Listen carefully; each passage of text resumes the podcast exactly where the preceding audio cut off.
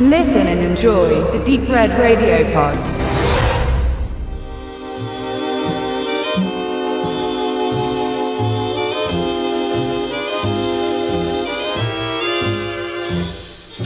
Boardwalk Empire, Peaky Blinders und Mob City sind Serien, die in den letzten Jahren die 20er Jahre wiederbelebten. Waren die Vaudeville-Bühnen und die Prohibition in den USA im Kino immer wieder beliebte Inhalte, so scheint es sich im Moment im Fernsehen zu konzentrieren.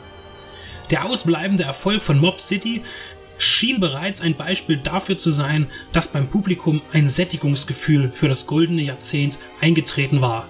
Aber die Kriminellen, die Gangster, die von den Gesichtern der Schauspieler Paul Mooney und Edward G. Robinson geprägt waren, kommen immer wieder gut an.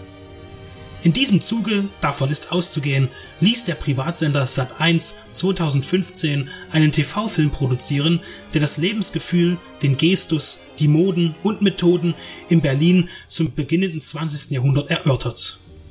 Wird das Geschehen in den genannten Serien meistens vom negativen Pol aus betrachtet, sprich von Seiten der Gesetzlosen, so ist die Leitfigur in Mordkommission Berlin I ein Polizist, der eine Bande verknacken möchte und gleichzeitig gegen seinen Erzfeind ermitteln muss, der von seiner Gefängniszelle aus für Mordanschläge zu sorgen scheint.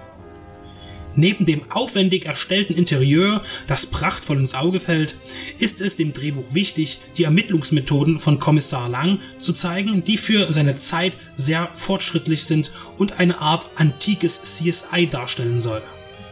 Eine gute Idee, die man hätte noch vertiefen müssen. Wenn es eine Besonderheit sein sollte, dann hat man ihr zu wenig Beachtung entgegengebracht. Mit kleinen Sidekicks steckt man historische Punkte nebenbei ab, die für jeden bekannt sind und eine optische oder audiophile Orientierung in der Zeit bietet. Sei es die Graf Zeppelin, bestimmte Schlager, die zu hören sind, oder der Auftritt von realen Personen als Gäste. Die Besetzung ist qualitativ durchwachsen und hätte ein gründlicheres Casting bedürft. Frederik Laus Rolle des Ermittlungsassistenten ist routiniert ausgeführt, Tobias Moretti hingegen als wahnsinniger Schläger und Unterweltboss auf Staatsurlaub ist wie immer großartig. Das Böse strahlt ihm aus dem Gesicht und zeigt Wirkung. Als Paul Lang wählte man Friedrich Mücke, der kein schlechter Darsteller ist, aber in seine Figur nicht richtig hineinpasst. Er spielt die Emotionen nicht mit genug Tiefe.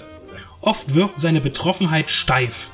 Der Verlust seiner Familie durch eine Bombe und die dadurch auch an ihm entstandenen Verletzungen, die ihn zum Morphin-Junkie machen, erreichen das Mitleid des Zuschauers nur bedingt. Die beste Leistung bietet Oliver Masucci, der den zwielichtigen Viktor Parkov spielt. Er passt am treffendsten in die 1920er.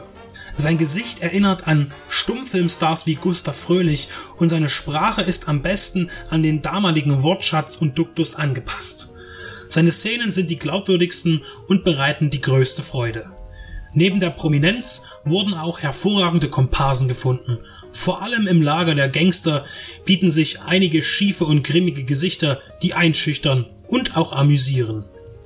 Markant ist die Berliner Mundart, die ganz klar den Handlungsort definiert. Gedreht wurde aber wie so oft in Filmen, die deutsche Städte vor dem Zweiten Weltkrieg zeigen, in Prag. Neben den Altbauzügen der Innenstadt baute man durch allerlei Computereffekte die historische Hauptstadt neu auf und es gelingt, den Setting eine alte Realität neu zu beleben.